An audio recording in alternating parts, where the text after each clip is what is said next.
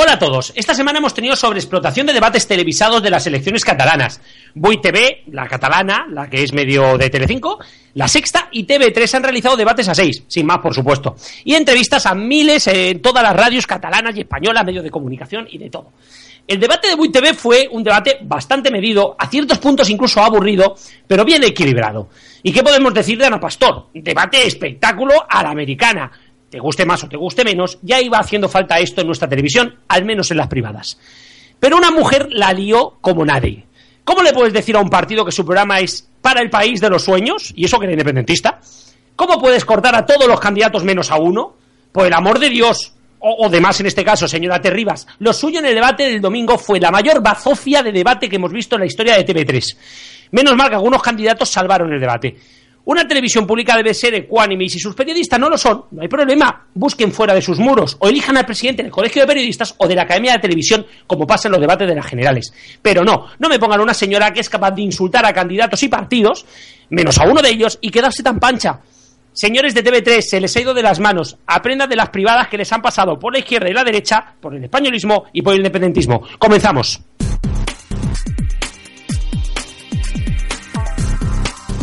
Aquí comienza Los Mediatizados.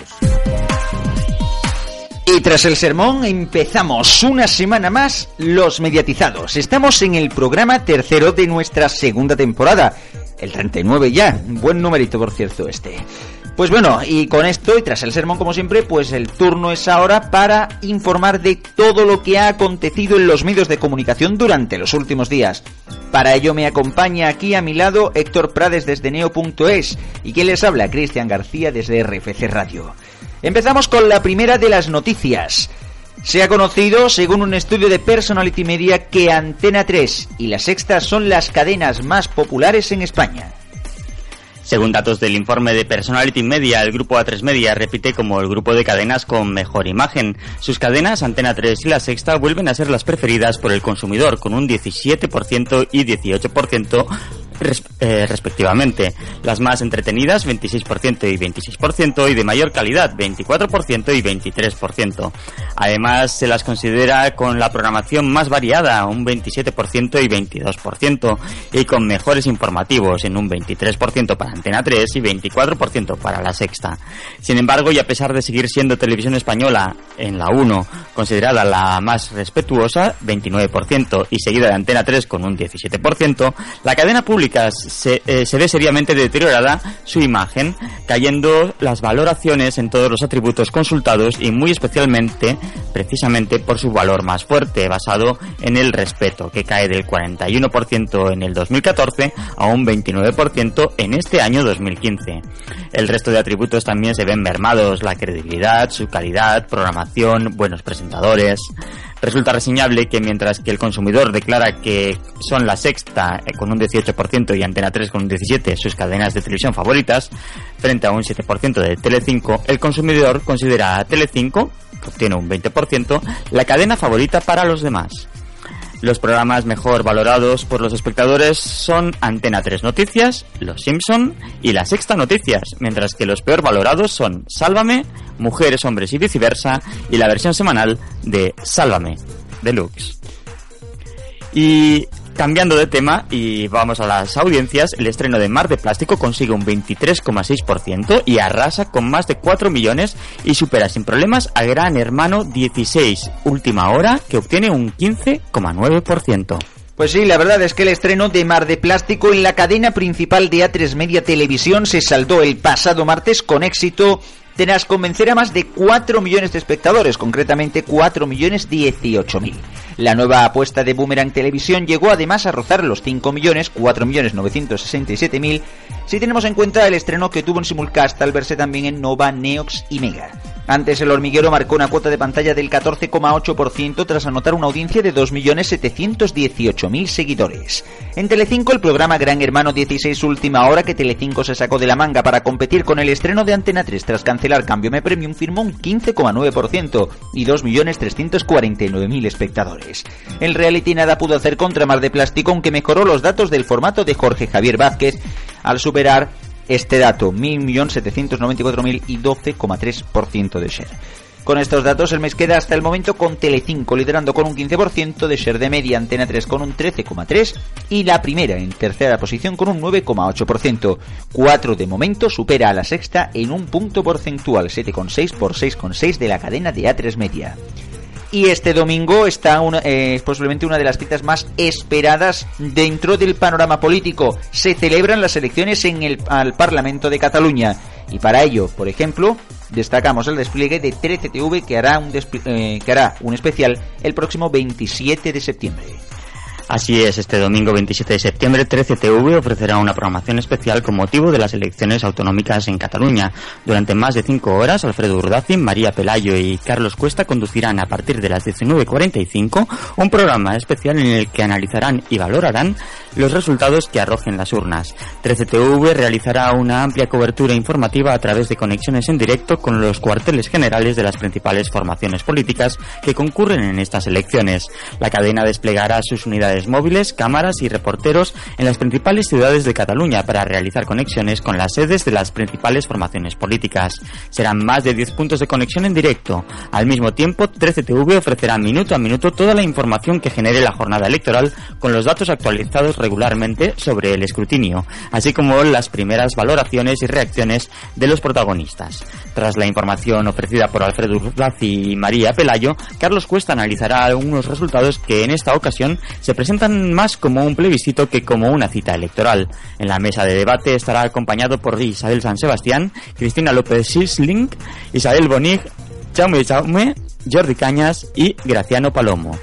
También tenemos que destacar que habrá otros especiales informativos en otros canales, pero hay que destacar también el de Televisión de Cataluña, el de TV3, que se podrá ver en toda España a través de TV3 Cat y todo el mundo, y en Cataluña, obviamente, a través del, del canal informativo 324 y del canal principal TV3.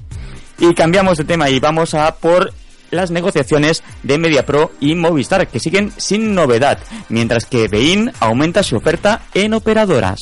Así es. En relación con las declaraciones realizadas por un alto directivo de Telefónica, MediaPro quiere hacer constar que las cifras que se detallan en esa declaración no se acercan en absoluto a la oferta que hace cuatro semanas MediaPro hizo Movistar. Se comentaba que esas cifras rondaban en torno a los 200 millones de euros para que Movistar pudiera incluir el canal Bing Sports en su plataforma Movistar Plus. Por otra parte, y como ya la propia empresa, según informa en nota de prensa, informado reiteradamente, en las cuatro últimas semanas no se han producido novedades en la negociación con Movistar Televisión para la venta del canal Bing Sports. No puede hablarse pues de negociaciones entre MediaPro y Movistar ya, que desde la propia empresa MediaPro, donde presentó eh, la cual presentó su última oferta hace un mes, no se ha producido alguna por parte de Telefónica. Dejando aparte este tema, Bing Sports esta semana también es noticia al anunciar que desde este pasado martes los canales Bing Max incorporan todos los partidos que hasta ahora se podían disfrutar únicamente a través del apartado más directos de Bing Connect, por lo que dichos partidos estarán disponibles para los abonados a Vodafone Televisión, Orange y Telecable. Nos vamos a lanzamientos. Ha sido esta semana una semana de lanzamientos, además de la presentación del can oficial del canal Nonstop People, el cual por cierto informa y dice de que, de que quiere hacer otros tres canales más, uno de ellos para música, otro de ellos para youtubers y otro de estilo de vida. Nos quedamos con lo que es ya realidad, y es que Sequoia ha presentado su nuevo canal de moda, Glachi. Enmarcada en el área digital del grupo Sequoia como una apuesta más con la integración completa de la cadena de valor audiovisual, producir y llegar al usuario final, nace Glachi, un nuevo canal digital de moda distribuida a través de Internet en www.glachi.tv,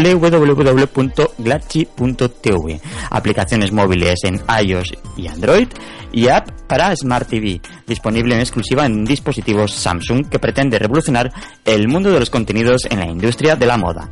Dirigido a un target que abarca de los 25 a 55 años, Glachi ofrecerá contenidos ad hoc a cada necesidad, perfil o tipología de mujer a través de una programación innovadora, visualmente muy atractiva y original en cuanto a temática programas de tendencias, espacios de entrevistas interactivos, retransmisiones de los eventos más representativos y llamativos del calendario mundial de la moda, emprendimiento TIC de moda, series, etc. Con el aval de Grupo Sequoia detrás de la producción de su programación y con partners tecnológicos de primer nivel, Glatchip supone la innovación que uno de los sectores más pujantes de la economía española. Glatch incorpora un software exclusivo que vincula el e-commerce a través de la visualización de contenidos, acceder a la compra en tiempo real de las prendas que lucen las modelos en cualquiera de las retransmisiones de Glatchi, hacer pre-reservas, likes o incluso entrar en colecciones exclusivas de las marcas con solo alguna son solo algunas de las herramientas con las que Glatchi integra de lleno el mundo de la moda a la realidad 3.0. Glatchi en un claro apoyo a las necesidades del público local y mimetizada con la mujer española enmarca su lanzamiento el pasado martes 22 con la cobertura de pasarelas internacionales en difusión de alta calidad dándole especial importancia a la Mercedes Fashion Week de Madrid y celebrando la clausura de la edición de la pasarela nacional con la presentación del canal. El evento de presentación contó con la presencia de una nutrida representación del mundo de la moda, el diseño y el sector audiovisual. Y pasamos ya a otros contenidos, en este caso de series, en el canal Fox España, que emitirá Outcast, Expediente X, Minority Report, Limitless y El último hombre en la Tierra. Efectivamente, Fox España ha lanzado sus grandes apuestas de cara a la nueva temporada televisiva. Así traerá importantes series de estreno entre las que destaca el regreso de Expediente X y otras tan esperadas como Outcast, Minority Report, Limitless o El último hombre en la Tierra. La que primero verá la luz será esta última, El último hombre en la Tierra, que aterrizará el próximo 19 de octubre con su primera temporada, a la que seguirá la segunda inmediatamente después. El regreso de Expediente X espera para el 2016, mientras que Outcast en el mismo año se emitirá 24 horas después que en Estados Unidos. Series ya habituales como The Walking Dead con su sexta temporada, Modern Family con la séptima, Homeland con la quinta, así como las correspondientes de Da Vinci Demons, la tercera, C6 Cyber con la segunda, Bones en la undécima o Hawaii 5.0 en la sexta o la nueva entrega de American Horror Story Hotel también se estrenarán en las próximas semanas en Fox. Nos vamos ahora a otra de las empresas que también está ahora mismo dando bastante fuerte y bastantes noticias ya que estamos a pocos días de su lanzamiento oficial en nuestro país. Netflix que negocia con plataformas y productoras nacionales. Netflix no precisa todavía cuándo será su lanzamiento oficial en España, si bien insiste en que será muy pronto. La firma que comunicó que lanzaría sus servicios en el mes de octubre llega en un momento de gran agitación en el segmento de la televisión de pago, en el que Telefónica, Vodafone y Orange han disparado la competencia con nuevos contenidos deportivos y de entretenimiento. En este contexto de renovada presión competitiva, Netflix quiere hacer valer la fortaleza de sus contenidos originales, así como su amplia oferta de películas, series y documentales para atraer, atraer a los usuarios. En este sentido, la empresa asegura disponer de contenidos para atacar todas las audiencias. El director de adquisición de contenidos de Netflix, Juan Maine, ha indicado que disponen de una gran oferta de contenidos. Para atraer a la audiencia, la compañía va a recurrir a su estrategia de ofrecer el acceso a la totalidad de los contenidos en cualquier momento y desde cualquier dispositivo. De esta forma, el usuario puede acceder a todas las temporadas de una serie determinada para ver el principio, el final o el capítulo que desee, explica Neil Hunt, máximo responsable de producto de la empresa estadounidense, que insiste en que esta es una de las razones por las que a la gente les gusta tanto el modelo de Netflix. La intención de Netflix pasa también por la introducción en su oferta de contenidos propios de producción española. Maine destaca que la compañía estudia producir contenidos en España de la misma forma que hace en países como Francia o México, donde ha lanzado la serie Club de Cuervos. Además, ha señalado que los contenidos locales son una parte importante y que están invirtiendo en series y otros programas fuera de Estados Unidos, además de señalar que esos contenidos están disponibles globalmente con posterioridad. En este caso, Netflix ya está en conversaciones con distintas productoras españolas para la emisión de contenidos. Mine indica que series españolas de otros grupos como Velvet o Gran Hotel están teniendo éxito en otros países.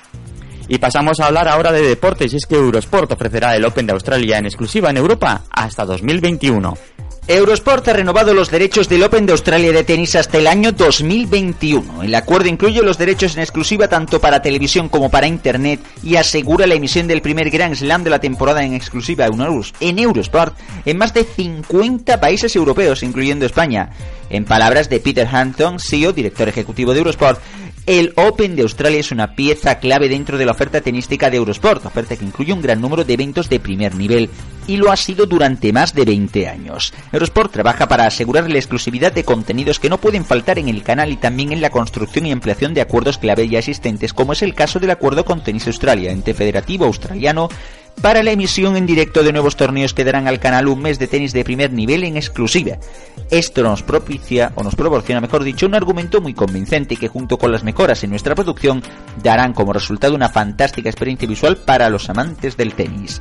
La renovación del acuerdo con Tenis Australia que dará comienzo en 2017 también incluye la emisión en directo y en exclusiva de cuatro torneos previos al Open de Australia, los torneos ATP de Brisbane y Sydney, el World Tennis Challenge y la Huffman Cup.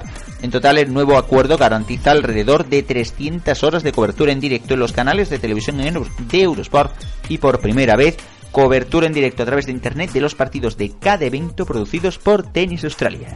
Nos vamos a Vodafone. Sigue todavía ahí el ERE coleando, pero ya se sabe una noticia, considero yo que algo positiva, aunque no del todo, desde luego, y es que Vodafone reducirá su expediente de regulación de empleo a tan solo, por así decirlo, 138 trabajadores. Así es, y es que son los movimientos en el proceso desde el expediente de regulación de empleo en Vodafone España. La empresa ha ofrecido este pasado martes a los sindicatos una reducción del número de afectados en el ajuste de 138 personas. Según fuentes sindicales, de ellos 83 corresponderían a la plantilla de ONO y 55 a la actual de Vodafone. De esta manera, el número de afectados en el ajuste planteado por la operadora pasaría de los 1.298 empleados iniciales a 1.159. Fuentes sindicales también han señalado que agradecen este movimiento de la empresa, si bien han indicado que es todavía insuficiente. La compañía además ha aceptado incluir bajas voluntarias en el ajuste en determinadas áreas, si bien con derecho de veto para aquellos puestos que la empresa considere críticos. Las mismas fuentes sindicales se indican que la empresa va a estudiar una ampliación de esta alternativa. Además, la empresa se ha comprometido a homologar las condiciones del seguro médico para los empleados de Vodafone y Ono. Hasta ahora, las condiciones de la antigua cablera eran mejores. De igual forma, la compañía ha ofrecido la recuperación de diversas partes de la retribución variable que habían quedado congeladas en el anterior convenio colectivo de Vodafone. Y terminamos con una noticia de telecomunicaciones, es que Telecable lanza su nueva conexión de 500 megas. Con el nombre de Máximo, Telecable ha presentado esta semana su nueva conexión de fibra óptica que gozará de una velocidad de 500 megas de bajada, 500 megas de bajada y 30 de subida. Es que parece broma, ¿eh? Increíble. Junto con la nueva conexión, Telecable ha presentado el nuevo router Technicolor TC7210 que incluye, entre otras características, Wi-Fi AC, DLNA o la posibilidad de conectar un disco duro, entre otras muchas mejoras. Bueno, Héctor, te despedimos por ahora, ¿no? Exactamente, y recordar que pueden seguir nuestros oyentes eh, correctamente informados a través de nuestra página web en neo.es y también a través de las redes sociales. Estamos en Twitter con la cuenta arroba neotv y arroba los mediatizados, todo junto. Por mi parte eso es todo y nos vemos la próxima semana. Pues nada, Héctor, hasta la próxima semana. Y nosotros seguimos en el programa. Nos vamos a la tertulia. Los mediatizados. La tertulia.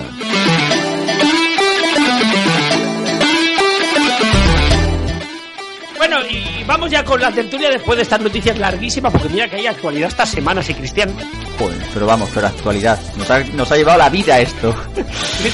Bueno, tenemos, yo ya digo, yo cada vez algo menos en el programa, entre los días que no puedo venir y los días que estos hablan hasta las tantas, pero bueno, sí tenemos que hablar también con otras personas y hoy tenemos dos contertulios, además dos contertulios que son como el Guadiana, que aparecen y desaparecen también según la semana, pero hay uno que aparece más que otras veces y que ya va a dejar de hacer su sección y pasa a la tertulia. Wise, muy buenas tardes. Hola, ¿qué tal a todos? Un, un saludo para ti, pero con una hora menos. Eh, y por otro lado tenemos a nuestro incombustible Alfonso, muy buenas. Muy buenas.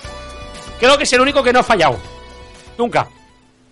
Sí, le vamos a dar el premio a la puntualidad también. Bueno, y tenemos que hablar, tenemos que hablar, ya hemos dicho de hablar hoy eh, de primeras de debates políticos, pero tranquilo, no se corriendo. No vamos a hablar del debate en sí, sino que vamos a hablar de, de la política y la televisión y la radio, de cómo se gestionan estos debates y de hasta qué punto deben de estar las televisiones públicas metidas en el ajo o cómo se tienen que meter. Y es que, Cristian, el debate de la sexta fue bastante polémico, pero ya no digamos el de TV3.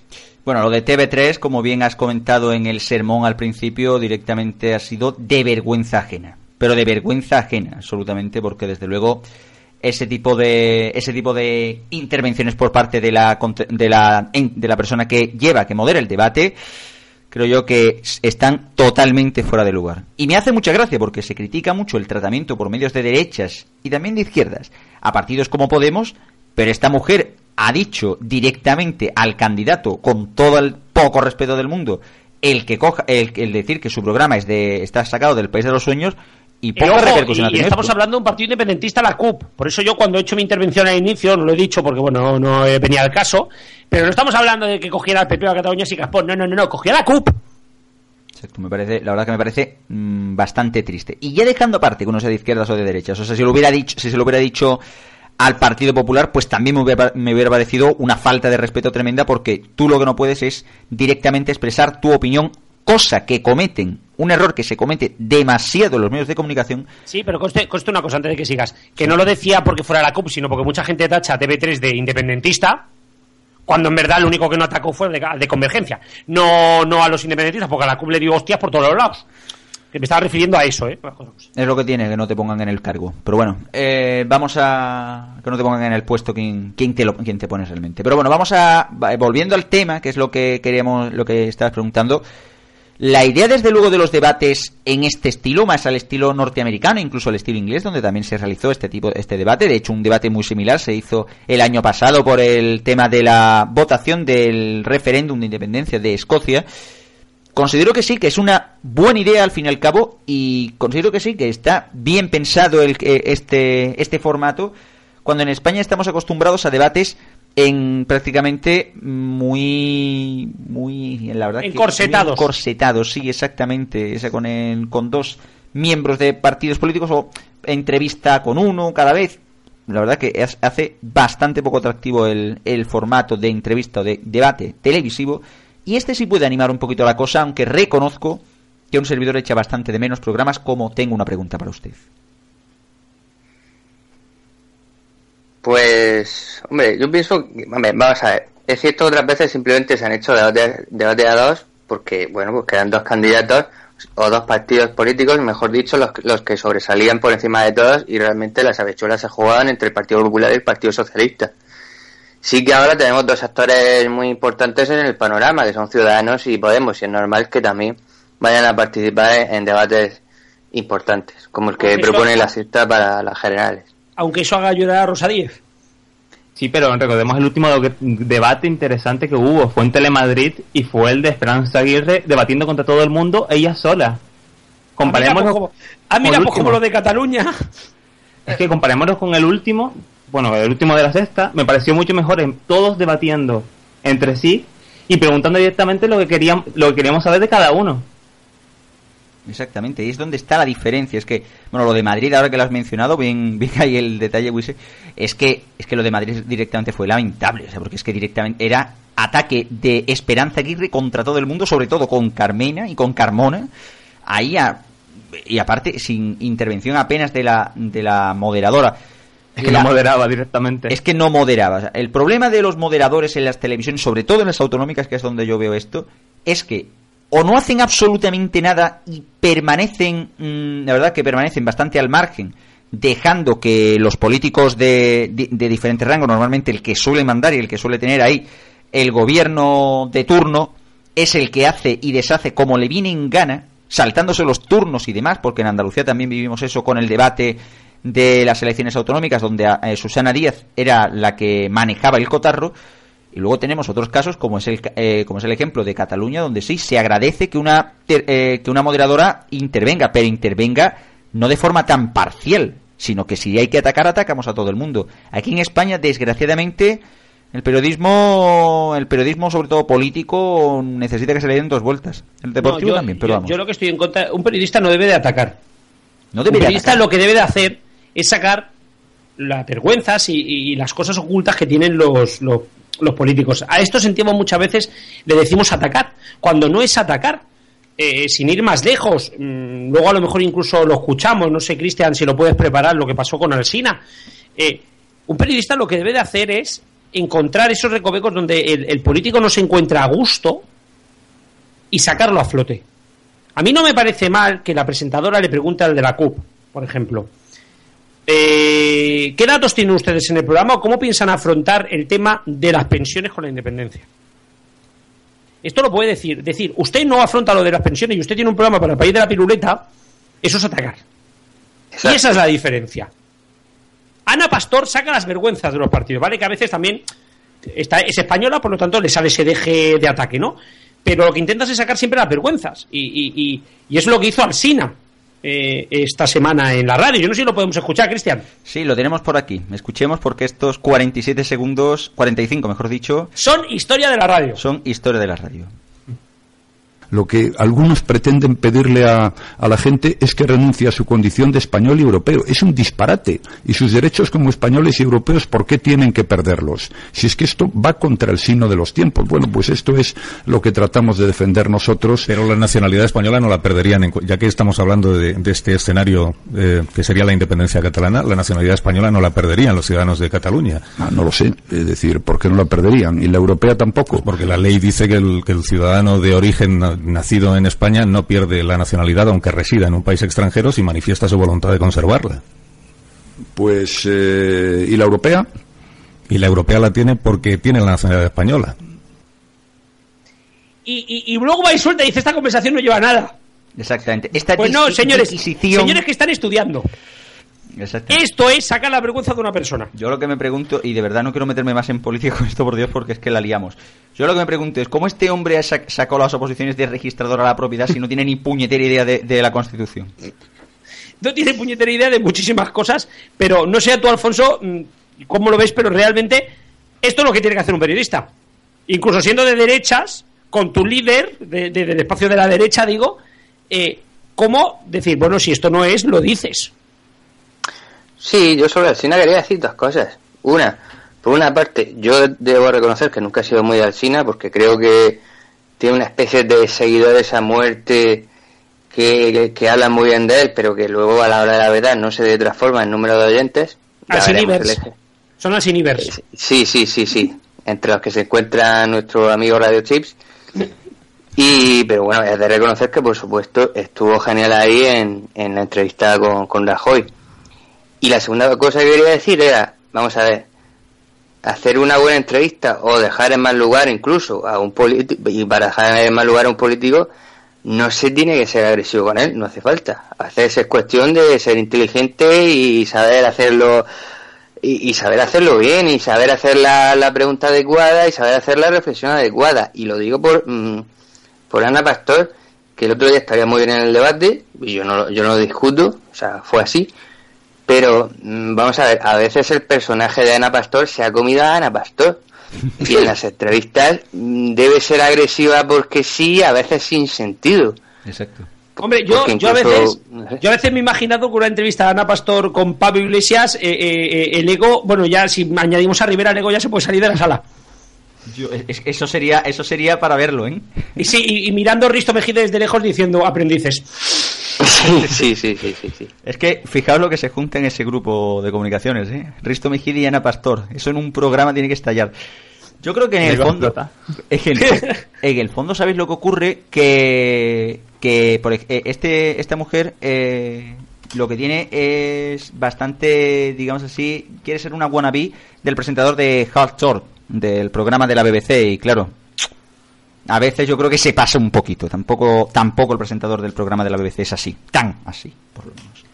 Eh, luego, por cierto, un- una cosa, porque habéis nombrado varias veces, incluso en el comentario inicial, los debates, bueno, los debates ingleses y los americanos. En los ingleses no entro, porque además lo- los desconozco. Pero los debates políticos en Estados Unidos son un coñazo de mucho cuidado, ¿eh? En contra de lo que habéis comentado. Yo he visto algún trozo de algún debate de candidatos ya a presidente, o sea, no, no cuando son cinco o seis dentro de un mismo partido, sino ya cuando son el candidato republicano y el demócrata, y vamos, el, el- el moderador luego luego puede participar menos que Manuel Campovida en España y, y vamos, todo muy muy enconcertado, ¿eh? en contra de lo que decís, y son bastante aburridos. Pero las, las diferentes a las republicanas y a las, a, a las, digamos así, las primarias a las republicanas o las demócratas sí son bastante más entretenidos. A ver, niños, que no me dejéis hablar al canario, que es nuevo en las tertulias y el pobre no se quiere meter. Me está levantando así el brazo. Claro. Yo soy el nuevo, no tengo que. A mis mayores no les tengo que decir nada. Sobre todo Alfonso, sí, que es más mayor. Yo quiero volver al cine diciendo, bueno, nunca he escuchado al cine, tengo que decir la primera vez que lo escucho en directo fue con la entrevista de Rajoy. Pero tengo que, lo que me preocupa de esta entrevista es que, no sé, la- nuestros políticos vuelvan al modelo más en pregunta pa- pactada que ha estado hasta ahora. No sé, me en las últimas entrevistas me han parecido mucho más suaves que hasta ahora. Y que directamente el Rajoy no supiera la respuesta a eso y cayera a- en esa, ante, esa, ante esa pregunta. No sé, me hace pensar en muchas cosas. Yo creo que, que- que aquí lo que pasa es que los políticos no se preparan las entrevistas. O sea, cuando un periodista llega con una entrevista más preparada que un político, jodido está la situación. No sé, es que, es que esta, esta pregunta era de primero de, de primero de independencia, ¿eh? El Es tema, el tema de la ciudadanía, y es que ha salido en 27 debates, en todos los debates ha salido. Es que estamos en eso, Garrobo. No es no prepararse una entrevista, es no prepararse el tema en el que se está jugando ahora mismo las. Vamos, Él- hablando, como presidente del gobierno de España.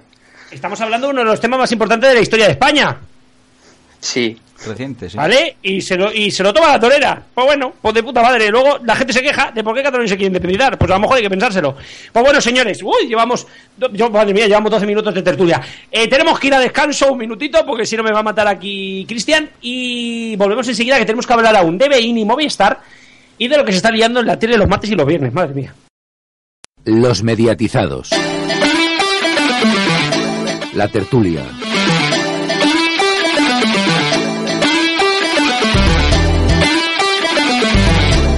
Seguimos, y seguimos en tertulia, y sí, ya tranquilo, lo de las redes sociales, tranquilo. Vamos a hablar de Bane. Por fin, bueno, en ese momento en el cual están más de uno lijando ya sus espadas, Alfonso, y es que Bane sigue sin entrar. En Movistar, me referir. me- ya, ya, ya, ya. Me sorprende hablar de- del tema porque apenas se ha tratado este tema en los medios de comunicación en las últimas semanas. Es una cosa que nadie no... Ah, que va, que va, que va, que va. Hablarse de este tema. Si no han salido, no ha salido Rogres y Tacho en ningún sitio. No, no, no, no. Ni hemos tenido gente preguntando por, por Twitter. A ver, señores de Twitter. Señores de Twitter. Si yo supiera cuando entra, no lo hubiera soltado ya. Exacto. ¿Vale? Y yo con en cuanto lo sepa, exclusiva. en cuanto lo sepa, voy a poner una exclusiva que vamos más es más grande que la página de Neo. Con eso te digo todo. Vamos a ver, yo eh, lo poco que habéis hablado esta semana del tema, porque también la semana pasada lo, lo tratasteis muy ligeramente, hombre, lo que he hablado también con vosotros por fuera del programa, yo estoy en contra de la opinión, digamos, generalizada de tiene más que perder eh, Telefónica que, que, que en este caso. Vamos a ver, estoy como todo el mundo de aquello de están condenados a entenderse, pero bueno, yo ya he visto tanto de condenados a entenderse durante los últimos años y que no se entendían, me, refiero sobre todo a MediaPro y Prisa durante muchos años, que ya esa frase a mí no, no me vale de mucho. Pare- eh, habla de muchas cifras, entonces es difícil realmente saber si Telefónica quiere que MediaPro baje demasiado el precio o es que eh, MediaPro se está subiendo a la parra con el precio que pide. Yo no lo sé. Sí que me da la impresión de que si está pidiendo un dinero por el número de abonados que tiene Telefónica, pues ese dinero será bastante grande. Por el número de abonados que tiene Telefónica el paquete de fútbol. Vale, está bien la aclaración porque eso ¿Eh? te reconozco que no lo sabía. No, no, no, a ver, es que, o sea, número de abonados potenciales que tiene el paquete de fútbol. Es que aquí la gente se piensa, bueno, potenciales, me quiero referir, se hace sobre un porcentaje, sobre un porcentaje de abonados actuales y de abonados que pueden haber y luego se compensa. Esto es lo que yo sé. Por lo tanto, ni tanto ni tampoco. O sea, se, se están haciendo cuentas sobre los 4 millones de abonados de Movistar, pero tranquilamente hay un millón de abonados o más que están a la tele básica. Otra cosa es que esto de los 10 euros hasta finales de año, pues claro, muy probablemente también ha hecho que haya subido mucha gente, por lo menos para probarlo, y coño, que por 10 euros al mes hasta final de año, pues mm, Claro. te lo pagas, ¿no? Sobre todo la Mm. gente que tenía puesto el series o el Pero claro, y bueno, ya no digamos nadie quien tenía el fútbol o, o- o- o- o el deporte, ¿no? Pero claro, mm, yo es que creo que aquí hay mucha gente que está. O sea, yo empiezo a pensar que algunos periodistas están a sueldo de Telefónica. Y, y- y de verdad lo voy a explicar por qué. Porque es que todos los rumores que están saliendo salen de Telefónica. Porque Mediapro no está haciendo rumores. Porque si hubieran rumores de Mediapro los conoceríamos aquí. Porque Telefónica siempre da los rumores a las mismas webs. Mientras cuando hay un rumor de MediaPro nos solemos enterar muchas webs. Y no habitualmente las que tiene Telefónica. Y voy a hablar ya claro, porque es que ya parece esto el cachondeo padre. Hay cinco o seis webs, que no hace falta que diga nombres porque todos sabemos cuáles son, dos confidenciales, una de internet y un par de economía, que siempre se llevan las noticias de Telefónica. Vale, no pasa nada, no de esto, pero cuando la misma web llevan diciendo, vamos, está subiendo la cifra desde los 30 millones que se dijo al inicio hasta los 150 de la última semana, hemos ido viendo la subida que ni la bolsa de, de- de Londres No, no. en los momentos de la cresta, ¿eh? Ya va por 180, ¿eh? Ya va por 180. Pues fíjate, me he perdido yo eh, en la última subida. Si sigue subiendo, la, la burbuja va a ser nivel caída del, del parque inmobiliario en España. O sea, nadie se cree ya los rumores que están viniendo. Y os puedo asegurar que el precio es mucho más inferior. Que no es un precio malo, ¿eh? que estamos hablando de un precio que yo creo que está por encima, está rondando entre variables y no variables y tal, puede estar rondando quizás los 100 millones, no lo niego. Tened en cuenta que la Champions le ha costado a Media Pro entre 110 y 130, dicen los números, ponerle que la Europa League haya costado unos 30 millones y que el resto pues otro 10. O sea, estamos hablando de que el canal ha costado a lo mejor 150, 180 millones. Que vale, que son 30 millones, pero no parece mucho, parece poco, pero es muchísimo dinero, ¿no? Ahí está la, la cifra. Y Telefónica pues va a pagar más o menos la mitad de este canal, porque también tiene el 75% del mercado. Es normal que pague la mitad del canal o más. Pero yo creo que hay cifras muy por encima de, de lo que la realidad marca. ¿eh? Es que, claro, ahí es donde ya viene la cosa que realmente, vamos a ver. Yo entiendo, por un lado, que claro, que hay medios de comunicación, como bien dices, y eso yo creo que, que salta, salta la legua, vamos, que, que están pagados por Telefónica, y eso está más claro que el agua. Dicho esto, 110 millones de euros vale este año el canal, o 100 millones de euros vale este año el canal, cuando todo el mundo sabemos que la Champions realmente, cuando tiene interés, va a ser en febrero, a partir de febrero con, lo- con los octavos. En el fondo, Teniendo, teniendo cinco equipos españoles en Champions y solamente uno abierto, y la Europa League en exclusiva, sí. claro, pero teniendo en cuenta también que de esos cinco, yo estoy convencido de que pasarán cuatro de cinco. Eh, A mí me genera interés los octavos. ¿Cómo? Está- estás convencido tú. Yo estoy convencido. El Madrid, el Barça y el Atlético pasan casi seguro. Y yo estoy convencido que Valencia y Sevilla también. Y el, el Sevilla no creo yo que pase, se quedará en Europa League. Y el Valencia yo sí veo que pueda pasar. 4 de 5. 4 de 5 en octavos. Y, lo, y puedes comprar el canal a partir de febrero. Telefónica lo que está haciendo es lista de cojones. Lo que está haciendo es, primero, atacando a MediaPro a saco a través de sus, mm, de sus plataformas, a, tra- a través de sus medios de comunicación eh, afines. Y por otro lado, también está ofreciendo, a su vez, esa mm, no te voy a responder a la oferta porque quiero que tú te desgastes para que a mí me salga más barato el canal porque a partir de febrero me vas a tener que rebajar el canal porque van a pasar unos meses. Es que Eh, pero nadie se acuerda de que la subasta de la Liga en noviembre. la subasta de la liga es en En cuanto la subasta de la ¿O Liga no? esté hecha, en cuanto sí, sí, viene en noviembre, te lo aseguro. Te pongo la mano en el fuego, ¿eh? Y si no llega en noviembre será justo después de las elecciones, porque a lo mejor el gobierno les pide que retrasen eso. Pero es noviembre o es enero. es No enero. más. Ya está, pero en enero Y ya Mediapro, y Mediapro puede tener un partido en exclusiva. Y te puedo asegurar que en cuanto se reparta la liga, Mediapro hace contratos de tres años, no de uno, ¿eh? Claro, pero te comento una cosa. Y este año lo va a cobrar a precio de oro, porque como luego tiene la liga, como no lo acuerdes, te vas a comer no la Champions, sino la liga el año que viene. Claro, pero ya en enero, primero, a la gente a la que le estás cobrando el paquete de fútbol, se lo vas a cobrar a 25 euros. Ya no se lo cobras a 9,90 como estás cobrando la hora, que reconozco que es una oferta buenísima. Un servidor la tiene puesta por lo mismo. Yo no pensaba en poner el paquete de deportes ni el paquete de fútbol, y yo sí lo he puesto precisamente porque está a 10 euros, está bastante bien de precio. El, a- en ese momento, a partir de enero, van a intentar recuperar algo de ese dinero. Eso para empezar. Luego, por otro lado, ya a partir de enero, bueno, pues ya en un momento dado, ya se sentarán a negociar, sabiendo ya, pues que primero, mm, a lo mejor Canal Plus no va a emitir ya en exclusiva los partidos, porque desde luego el dispendio económico que ha hecho Movistar, yo creo que es desmesurado, 400 millones de euros por la liga, es una locura, es una locura.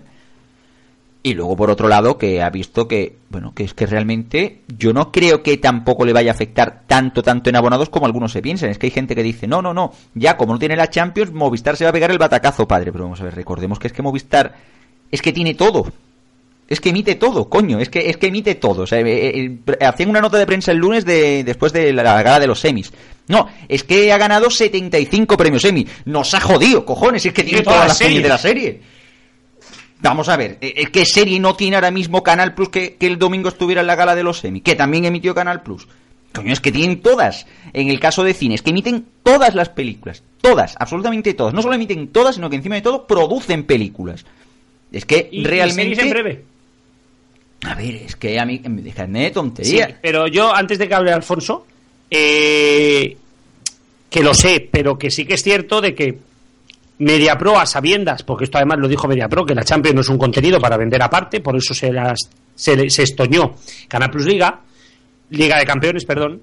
eh, lo que ha hecho MediaPro es darle un contenido de verdad exclusivo a este canal, con el tema de la Premier, que vale que la tienen en Canal Plus, pero no en el resto, con el tema de otras ligas, los Bein Max, una promoción brutal que no tenía Canal Plus Liga de Campeones, ha hecho que este canal tenga un contenido. O sea, cuando Canal Plus Liga de Campeones era de pago, la gente atacaba a Telefónica y a, media, y a Prisa por hacerlo de pago.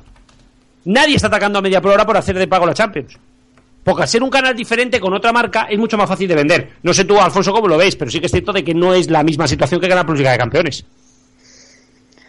Hombre, no es la misma situación, pero eh, más o menos estoy de acuerdo con lo que estaba diciendo Distro. Que es un. Vamos a ver, que Telefónica. La, la- vamos a ver. Telefónica tiene la ventaja de que viene a ser un monopolio. Y como eso es que estuvimos discutiendo toda la temporada pasada de lo que se va a convertir la televisión de pago en España, que va, va a haber un grupo dominante que es Telefónica, bueno, Movistar, y luego mm, a la zaga, a Vodafone y Orange, pues eso le, le hace partir con mucha ventaja porque ya no es solamente, por supuesto, todo el cine y todas las series que estabais comentando. Es que es cierto que ahora mismo no tendría la Liga de Campeones, pero tiene todo el resto del deporte. Mm, Si quieres ver NBA, tienes que ser en Telefónica, en Movistar. Si quieres ver la NFL, igual. Si quieres ver próximamente la CD, bueno, el primer pero- año va a ser con... Ya, pero ¿a qué, a qué precio? ¿A qué precio? Igual que tú, igual que tú me dices. ¿La ACB vale 18 millones de euros al año? Pues no. Pues, pues eso es lo que van a pagar, ¿eh? A partir del año que viene. Bueno, yo leí por otro lado 10 millones, pero bueno. No, son 10 millones, sí, claro, y 7 millones de un patrocinio. Ah, bueno, eso ya... Son entre vale, 17 y 18 millones. Va a costar. ¿Cuesta eso la CD? No, yo creo que no. Que, me lo que vamos, que me lo pregunten porque yo no lo veo. La segunda división se ha gastado un dineral en ella. Para tenerla en exclusiva. Es que la burbuja es lo que pasa. Si a las próximas. con- bueno, es que, es que, es que está Pues, eso está para está, hoy y hambre para mañana, ¿eh? Ya, pero tú me lo estás respondiendo. La burbuja no se puede inflar más. Entonces la burbuja para en el momento en que MediaPro, con justicia o injusticia, le pide una cantidad de dinero que Telefónica, eh, que Movistar considera que es muy alta y no la paga de momento. Ya, pero, pero ten en cuenta, ten en cuenta que eh, eh, eh, ten en cuenta que mm, la situación no es esta, o sea, me explico. MediaPro, para mí, lo que pone encima de la mesa es yo tengo mi canal, voy a tener un partido en exclusiva la próxima temporada, porque ya lo saben. No me digas por qué, pero ya saben que van a tener un partido en exclusiva de la liga. Y bueno, pero si este año no la quieres, te lo va a tener que comer el que viene. Y este, el que viene, te voy a cobrar lo que no me has pagado este año, más la liga del año que viene. Pero te puedo asegurar, perdona Garrobo que te interrumpa, que le va a salir más barato que los 400 millones que han pagado este año por la liga. Seguro. Eh, a, a MediaPro. ¿Pagarle a Media Pro? Yo creo que sí. No, ya, ya, ya, no, no, pero a ver, es que claro, han pagado 400 millones, pero han cogido 200 y pico de las operadoras, ¿eh? Pues 200, Claro. 200 A ver. millones, pero aún así es una No, no, barbaridad. pero lo de que le va a costar muy probablemente a Movistar son 200, 200 y pico millones del canal de la Liga TV, más luego pagar otros 150 tranquilamente de lo que puede costar Bein. O más. No va a salir tan barato, ¿eh? Por eso MediaPro quiere exclusiva. Porque tú eres el que le pone el precio a las operadoras. Y no la operadora te lo pone a ti. Porque lo que quiere la Liga es hacer un canal de la Liga con los ocho partidos de, de primera y venderle partido en exclusiva a Bein. O sea, va a tener que pagar dos veces. A la Liga y a Bein. Bueno, ya No veremos fácil, si, ese ¿eh? modelo, si ese modelo es así, porque si fuese Bueno, tan claro, este año la liga no la tendría Telefónica. No, no, perdona. Pero es que ¿por qué Claro. tiene la Liga este año Telefónica? Porque MediaPro quería los cinco años y vende los partidos del Barça internacionalmente durante cinco años. MediaPro aceptó que Telefónica tuviera un año de exclusiva para MediaPro tener cinco años de producción de partidos y cinco años de venta internacional. Es que, haz no los sé números. si puede Sí, sí. contratar la 20 internacional cinco años. Si Sí, el contrato, digamos, normal son tres. No, tres años, Eh. claro, es un contrato con los equipos, no con la liga. Y la venta internacional no entra dentro de lo que se fija la CNMC. Ahora mismo tiene un contrato de Bueno. cinco años, ya está vendido. Durante cinco años ya han vendido toda la venta internacional y tiene una producción de cinco años porque al ser un contrato de producción de partidos, no de venta de derechos, es libre totalmente el contrato de producción. O sea, MediaPro se ha llevado cinco años de negocio, mientras Telefónica se ha pillado uno de exclusividad. Hacer números. A ver, otra cosa es que yo estoy hablando sin ser pagado por Telefónica, no como otros. Y claro, otros pintan de que Bueno, MediaPro... pero vamos No. también cada uno tiene su simpatía y su No. bueno, y tú, tú ya es tu fuente en No. club. Claro, no Una me cosa- fastidies. no, una cosa son las fuentes. No. Una cosa son las fuentes. ¿Vale? Pero aquí, ni en otros sitios que también intentan tener fuentes de Telefónica, como fuentes de MediaPro, como puede ser, por ejemplo, Blooper, a eso no los pagan. Pero otros sea, es sí. que yo, yo tampoco creo que Telefónica mm, mm, pague por ahí a páginas web. Sí, a- ¿Que no? Otra cosa es que le filtre lo que, lo que a Telefónica le interese. Yo Claro, eso no lo y, los, y los publireportajes de después. Hay formas de pagar, hay formas de pagar que no son directamente el sobrecito, ¿eh? Eh, Claro, los, Bueno, los sí. reportajes a cambio de, de esto y luego la publicidad que les meten. ¿Por qué hay publicidad de Telefónica en alguna web y en otras no? Bueno, O casualidades de la vida. Venga. Pues bueno, porque hemos creado un monstruo en España que no se tenía que haber creado. Eso para Bueno, empezar. Eso, es- eso es el problema, ya, ya, ya, ya. Eh, chicos, se nos ha ido el tiempo. Sí. Pido, pido mea culpa. Eh, Guise, lo siento porque teníamos que hablar de la guerra de los martes y los viernes, lo hablaremos la semana que viene. A ver si Ya así con más datos encima de la mesa. Pero tú, una, una pregunta rápida. Eh, ¿Quién crees que gana este viernes? Tu cara me suena. ¿Y quién crees que va a ganar el martes? ¿Va a seguir eh, va a seguir la serie Antena 3 Bueno. arriba o bajar? Más de plástico, hay que decir que es un poco. Indiferencia me, me dio un poco. Así Ya, que no sé qué decirte. que, pero piensa que viene después del partido del Barça, ¿eh? Mm, Entonces seguramente subirá o se mantendrá. Bueno, pues esto es lo que tenemos. Señores, eh, cerramos tertulia. Muchas gracias, Guise. Nos escuchamos, Bueno. no sé si la semana que viene o la otra. Bueno, Ya nos hablaremos. Y, eh, Alfonso, te dejo que te toca la agenda. Hasta ahora.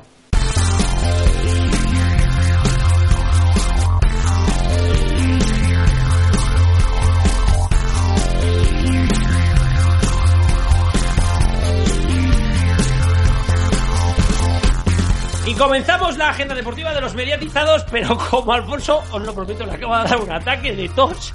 Vamos a hacerlo con Antonio, muy buenas. Muy buenas, estoy por aquí. Eh, empezamos con la Liga Primera División, que no para, porque tuvimos jornada entre semana y por tanto ahora todos los días tenemos fútbol. Sexta jornada ya con los siguientes horarios. El viernes a las ocho y media, Valencia, Granada. El sábado a las 4, Barça, Las Palmas. A las seis y cuarto, Real Madrid, Málaga. A las ocho y media, Sevilla, Rayo y Villarreal Atlético de Madrid. Y a las 10 y 5, será porque tienen que meter el tiempo ahí, Eibar Celta en la 1. El domingo a las 12 del mediodía, Sporting Betis. A las 4 de la tarde, Deportivo Español. A las 6 y cuarto, Getafe Levante. Y a las 8 y media, el partidazo Real Sociedad Atlético de Bilbao. Además de la liga, la semana que viene vuelve la Champions y lo que no sabemos si vuelve BI. Bueno, sí, habrá que estar atentos ahí cómo se desarrolla esas retransmisiones a nivel técnico, lo que respecta a Bein Sports. El martes toca ver al Barça contra el Bayer Leverkusen en Antena 3 y TV3. El Valencia juega en Lyon contra el Olympique y se verá en Bein, en el canal principal. Y además este día eh, Oporto Chelsea, o sea, Casillas Mourinho, en Bein Max 1. El miércoles! Mm, el miércoles Real Ma- Malmo Real Madrid en Bein, canal principal.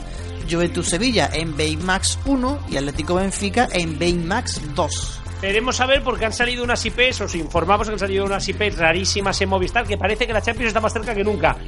Y dejando al lado los equipos españoles, también tenemos mucho fútbol internacional, como cada fin de semana. Eso es, destacamos por ejemplo la Premier el sábado a las 4 Leicester Arsenal, partido exclusivo de Bein Sports, o el Watford Crystal Palace, el domingo a las 5 en Canal Plus. En Italia dos cruces interesantes como son el Napoli Juventus el sábado a las 8.45 o el Inter de Milán Fiorentina el domingo a las 8.45, ambos en Bein Sports. Por cierto, deciros que todos los partidos de Bein Sport, ya lo hemos dicho al inicio, pero ahora también, que van por la web, también se van a poder ver en los Max. Y algo que no sea fútbol, ¿qué?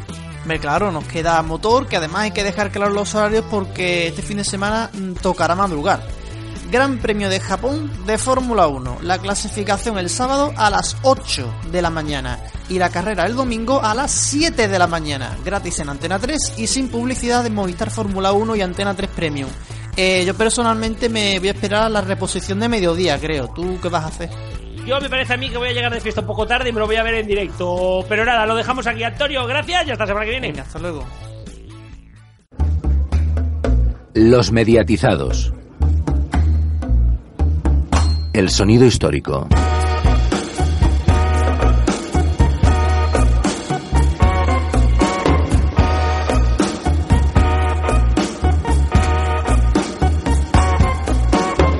Bienvenidos a la nueva temporada del sonido histórico los mediatizados de RFC Radio, donde siempre junto a Dani Recuero, los mandos técnicos y un servidor palaciego comentaremos las historias y momentos más curiosos de todo lo que atañe a la radiodifusión española cuasi contemporánea y también de un tiempo pretérito reciente.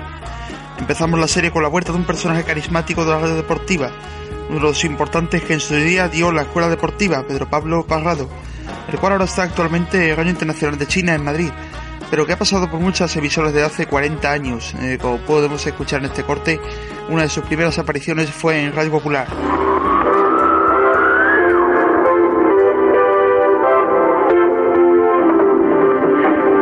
Aquí estamos en la Copa en la Popular a las 11, 3 minutos, no pierda la sintonía, no pierda la onda. En unos instantes hablaremos con Sánchez Barrios, directivo de la AFE, y está ahí espera en secreto la lista de morosos. Hablaremos también, como decíamos, de Polilla da Silva, cazagoles Uruguay. Pero sin lugar a dudas, aparte de otras emisoras como Cadena Gato, si no nos falla la memoria, su parte importante fue en Cadena Ibérica Radio España, donde él y su equipo estuvieron prácticamente todas las décadas de los años 90 e inicios de la siguiente, hasta la desaparición de Radio España.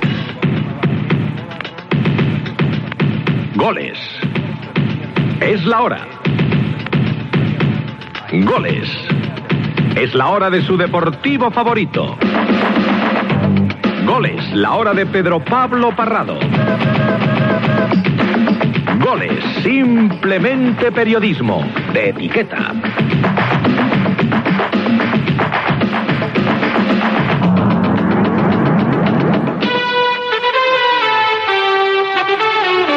Goles en España. La Liga juega con extranjeros y Radio España con Pedro Pablo Parrado, uno de los nuestros en punta. Goles en España, el espectáculo de la Liga de las Estrellas en tu emisora favorita. Goles te canta los triunfos y las derrotas de tu equipo. Goles te sirve en bandeja las mejores jugadas de la jornada. Goles te ofrecen caliente las declaraciones de los protagonistas. Goles te desvela la polémica. Sintoniza todos los fines de semana con Parrado, un periodista en acción deportiva. Goles en España, la liga en claro.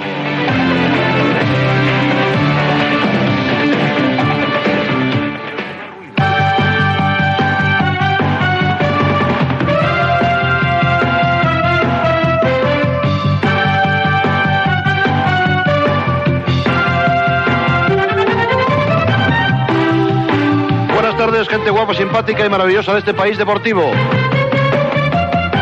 Comienza el espectáculo del balón redondo, comienza la Liga de las Estrellas, comienza la decimoctava jornada.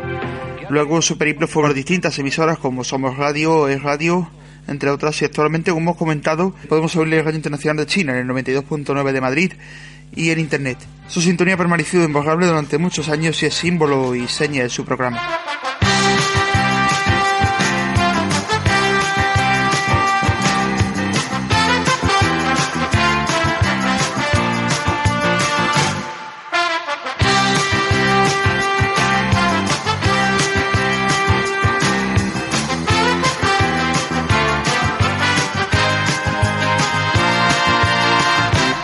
Aquí podemos oírle en Radio Internacional de China en su presentación con su clásica coletilla de bienvenida a la gente guapa y simpática. Radio Internacional 92.9, tu radio. Goles, simplemente periodismo, de etiqueta.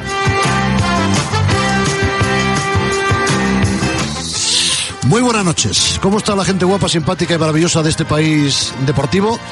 Me imagino que bien. Bueno, vamos a vamos a hacer una pretemporada. Esto va a ser muy largo y por lo tanto hoy eh, estamos tranquilos. Hay mucha gente joven. eh, la nueva savia del periodismo deportivo. También voy a contar con todos los periodistas, con todos los compañeros que han estado durante muchos años en este programa, en Goles, el decano de la radio deportiva de España, más de 40 años, se dice pronto, en las grandes cadenas de este país. Y bien, deseándole muchos éxitos a Pedro Pablo Parrado y su equipo, despedimos al suelo histórico de hoy en RFC Radio.